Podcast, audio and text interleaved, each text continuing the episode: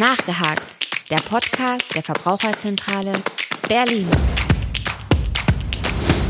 Hallo und herzlich willkommen bei Nachgehakt, dem Podcast der Verbraucherzentrale Berlin. Mein Name ist Henning Kunz und bei mir sitzt heute mal ein Gast, nämlich Alexandra Prüß. Du bist äh, als Freiberuflerin für die VZ Berlin tätig und hast aber auch schon Erfahrung als Ernährungsberaterin und Fastenleiterin. Hallo Alexandra. Hallo Henning.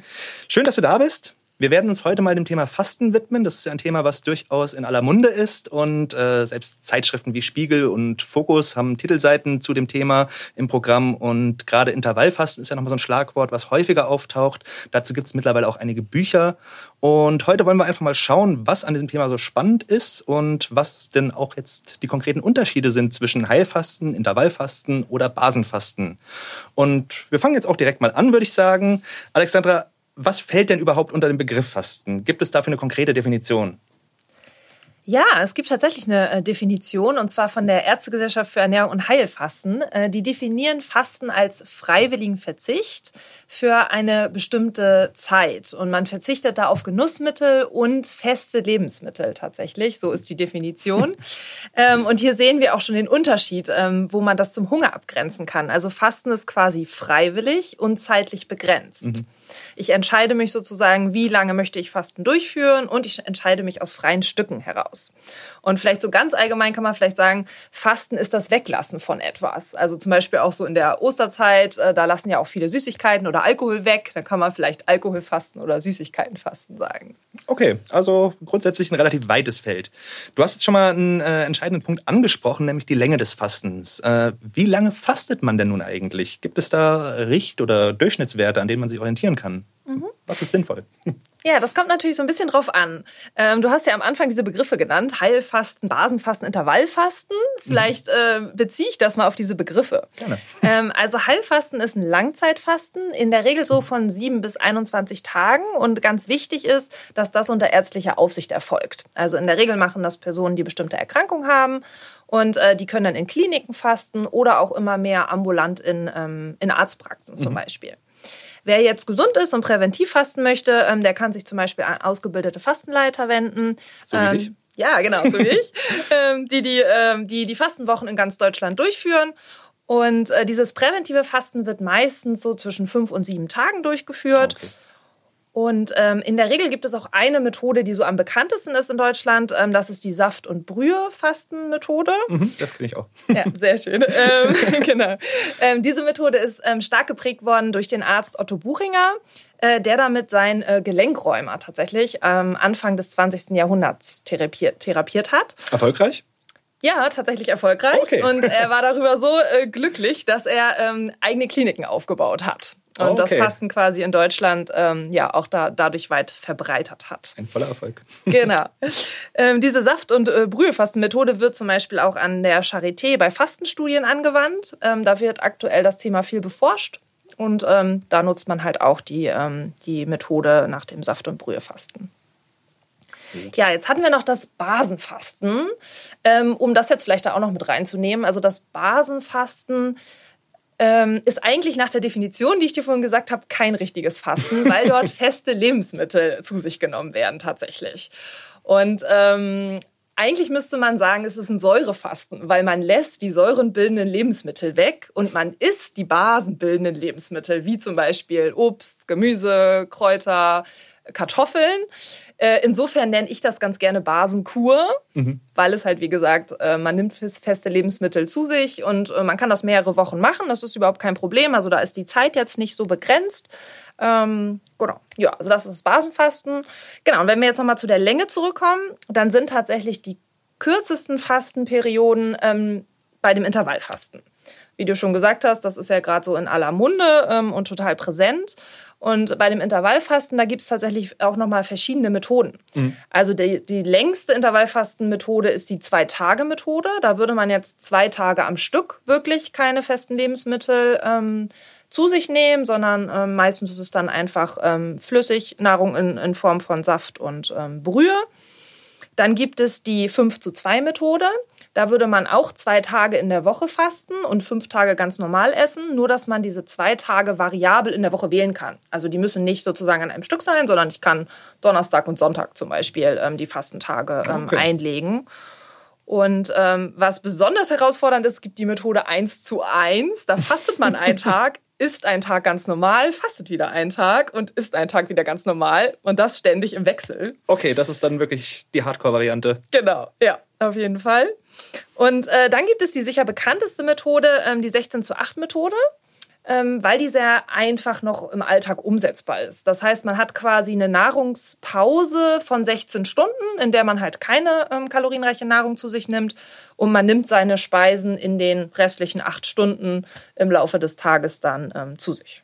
Okay, ich sehe, da gibt es ja dann doch einiges zu beachten und eine ziemliche Vielfalt an Angeboten, aus denen man sich dann auch das Richtige aussuchen kann.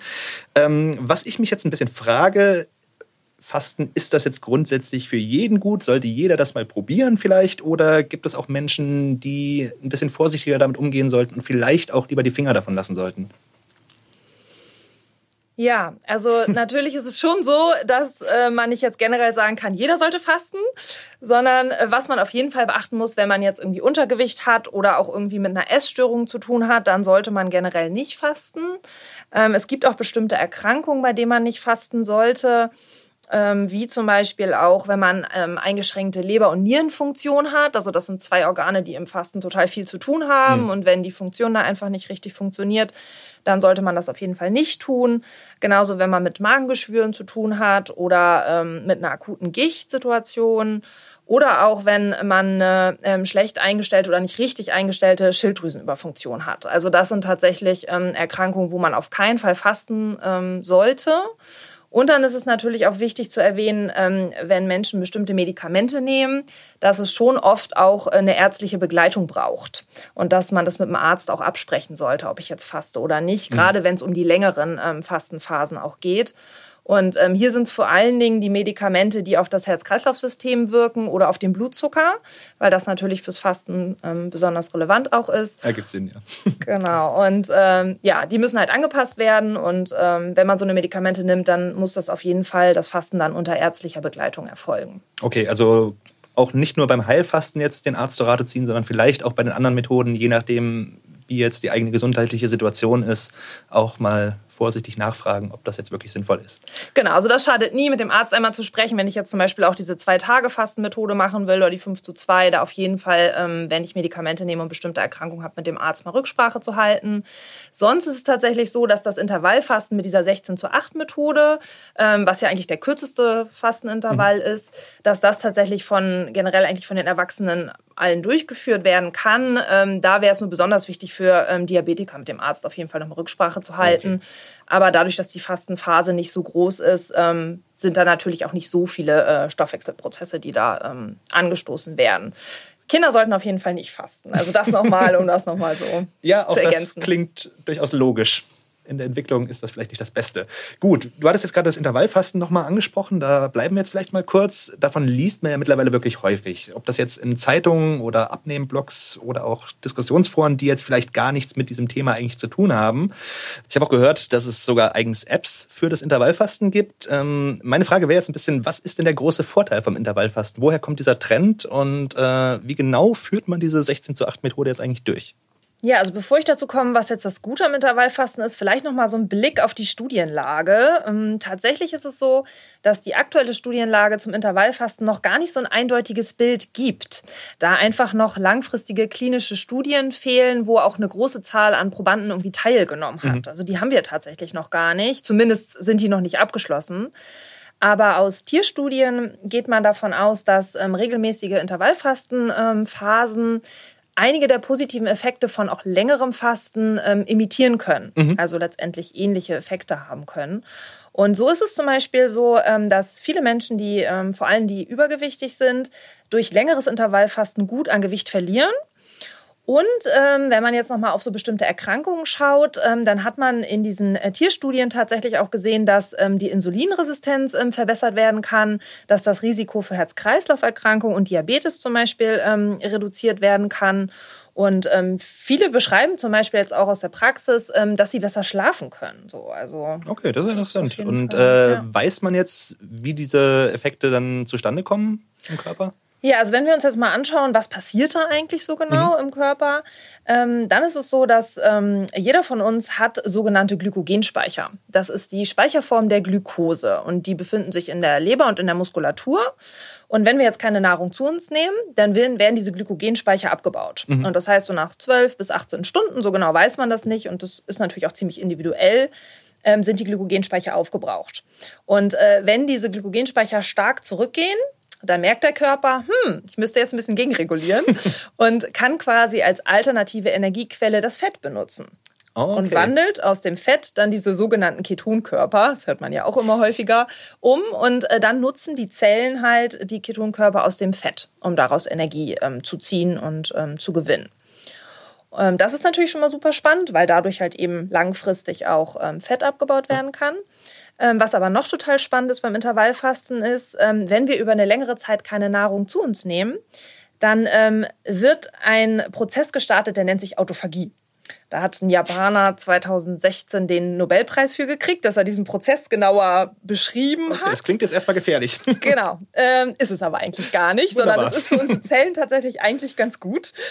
Denn ähm, wenn wir länger keine Nahrung zu uns nehmen, dann ist es so, dass die Zellbestandteile, die in unserer Zelle noch rumschwirren, nicht mehr richtig funktionieren können.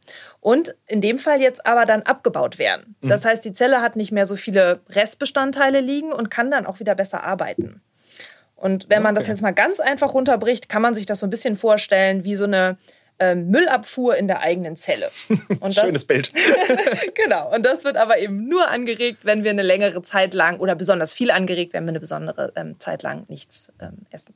Gut, dann äh, kommen wir vielleicht auch nochmal zur ursprünglichen Frage zurück. Wie genau führt man denn jetzt die 16 zu 8 Methode eigentlich durch? Was passiert da?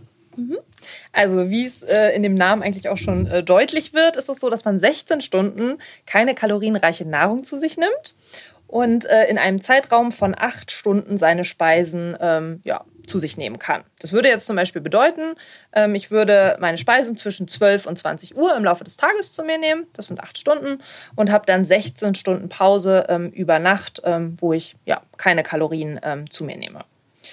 Und wenn man jetzt mal so bedenkt, dass in unseren Industrieländern mittlerweile ständig gegessen wird ähm, und unser Körper einfach auch evolutionsbedingt damit äh, total überfordert ist, dann macht der Trend des Intervallfastens sicher Sinn. Und ähm, ganz spannend ist auch eine Studie, die, die in den USA durchgeführt worden ist. Ähm, da hat man die Teilnehmer per Smartphone äh, tracken lassen, wie häufig sie am Tag Nahrung zu sich genommen haben. Also wie viele Stunden sie Nahrung zu sich genommen haben. Und da ist es tatsächlich äh, so, dass im Durchschnitt rausgekommen ist, dass ähm, 15, Sch- über 15 Stunden lang äh, Nahrung aufgenommen wurde. Also das ist natürlich total viel. Also jetzt beim Intervallfasten ne, wäre wär so das Ziel, innerhalb von acht Stunden zu essen. Und im Durchschnitt haben hier die Amerikaner äh, 15 Stunden ähm, Nahrung zu sich genommen. Das ist natürlich auch Amerika, aber trotzdem schön. Bringt das Ganze nochmal so ein bisschen in Relation. Ich glaube auch, dass es nicht so viel anders vielleicht bei uns Ja, das mag schon sein. Das sind äh, dann auch Klischees ein Stück weit. Ja, was vielleicht noch wichtig ist zu ergänzen, dass in diesen 16 Stunden Nahrungspause es auch wichtig ist, dass man keine kalorienreichen Getränke zu sich nimmt. Und das ist dann nämlich manchmal schon schwieriger, so das äh, Abendbierchen oder sowas dann äh, sein zu lassen. Das stimmt wohl. Und ähm, genau, in der Zeit wäre es dann eben möglich, ähm, Wasser, äh, ungesüßte Tees oder auch schwarzen Kaffee am Morgen zu sich zu nehmen. Aber der Latte Macchiato zum Beispiel wäre dann halt eben schon nicht mehr drin. Ah, schade. ich bin mir noch nicht sicher, ob ich so überzeugt bin. Genau, das stellt für viele dann tatsächlich eine Herausforderung dar. Glaube ich. Und ähm, man könnte vielleicht auch einfach mal anfangen, wenn ich viele Mahlzeiten am Tag zu mir nehme, mit diesen ganzen Snacks, dass ich vielleicht auch einfach mal damit anfange, dass ich nur drei Hauptmahlzeiten zu mir nehme und keine Snacks. Das wäre vielleicht schon mal der erste Schritt. Ja, dann kann man immer noch mal schauen, wie man sich dann auch steigern möchte, aber das ist als Einstieg sicherlich ein bisschen leichter. Genau. Gut, und äh, wo sind denn jetzt konkret die Vorteile zu einer klassischen kalorienreduzierten Diät? Was macht das Inter- Intervallfasten besser? Ja, also wie ich vorhin ja schon ähm, erzählt hatte, gibt es durchs Intervallfasten auch noch andere Stoffwechselprozesse, die angestoßen werden, wie zum Beispiel eben der Prozess der ähm, Autophagie. Und zudem ist es tatsächlich so, dass es für viele Menschen leichter ist, in einem kürzeren Essintervall auch weniger Nahrung zu sich zu nehmen. Also es passiert quasi automatisch und ich muss da jetzt irgendwie nicht groß Kalorien zählen oder sowas, sondern ich habe einfach ein kürzeres ähm, Essintervall Und äh, dadurch ist es in der Regel schon so, dass ich weniger Mahlzeiten und damit halt eben auch ähm, oft ähm, weniger ähm, Kalorien zu mir nehme. Und das ist aber natürlich letztendlich auch entscheidend. Also die Kalorienbilanz. Wenn ich mhm. jetzt in acht Stunden viel mehr Kalorien zu mir nehme, als mein individueller Energiebedarf ist, ähm, dann hilft das Ganze natürlich auch nicht. Also dann dazu, das Fasten keinen Vorteil mehr, ja. Genau, dazu habt ihr ja den Podcast gemacht, auch abnehmen. Also genau. den könnte man sich parallel nochmal anhören, ähm, dass natürlich auch ähm, die Kalorienbilanz äh, mitentscheidend ist. Okay. Wir haben jetzt natürlich schön die Vorteile rausgearbeitet, aber gibt es denn auch Kritik an diesem Modell? Ähm, ja, von einigen Seiten schon. Also die Deutsche Gesellschaft für Ernährung zum Beispiel hält Intervallfasten für nicht sinnvoll, um Gewicht langfristig zu regulieren, ähm, da ihrer Meinung nach konkrete Empfehlungen zur Lebensmittelauswahl fehlen. Ähm, eine Ernährungsumstellung hin zu einer ernährungsphysiologisch günstigen Lebensmittelauswahl findet dadurch in der Regel nicht statt, sagt die DGE. Und ähm, in dem Punkt stimme ich natürlich zu, mhm. wenn ich Intervallfasten durchführe, ähm, aber dann nicht darauf achte, dass ich nährstoffreiche, frische, gute Lebensmittel zu mir nehme, ähm, dann kann natürlich auch ähm, ja, die positiven Effekte auch gar nicht so gut greifen. Und ähm, deshalb bedeutet das natürlich auch eher beim Intervallfasten zu der Gemüsepfanne zu greifen, als äh, zu dem Burger äh, mit Pommes.